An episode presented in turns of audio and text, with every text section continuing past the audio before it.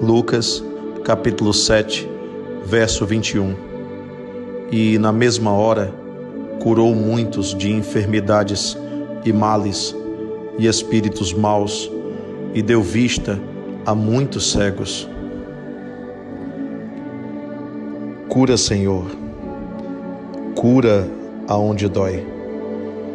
Cura, Senhor, cura bem aqui, bem ali, acolá. Cura, Senhor, cura onde eu não posso ir. Jesus prossegue à disposição dos aflitos. Se você é um deles, não perca a esperança. A presença dele, mesmo invisível, é capaz de ser a melhor companhia da tua vida. Ele é o melhor companheiro que nunca nos abandona.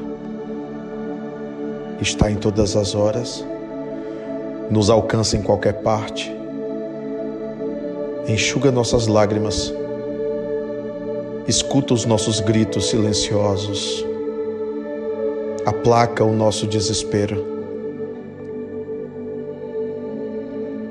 Precisamos ter mais fé Precisamos trazê-lo para mais pertinho de nós, através da oração, da confiança plena no amparo de Deus. Jesus continua caminhando por aí, visitando,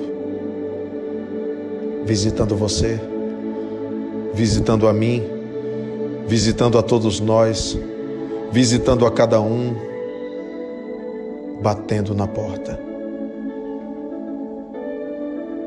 Se você abrir a porta,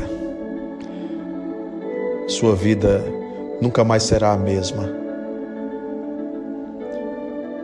Pois onde ele estiver, haverá a cura de enfermidades e de males, e os espíritos maus se afastarão e a luz converterá toda treva e dará vista a muitos cegos. Precisamos de evangelho na atitude.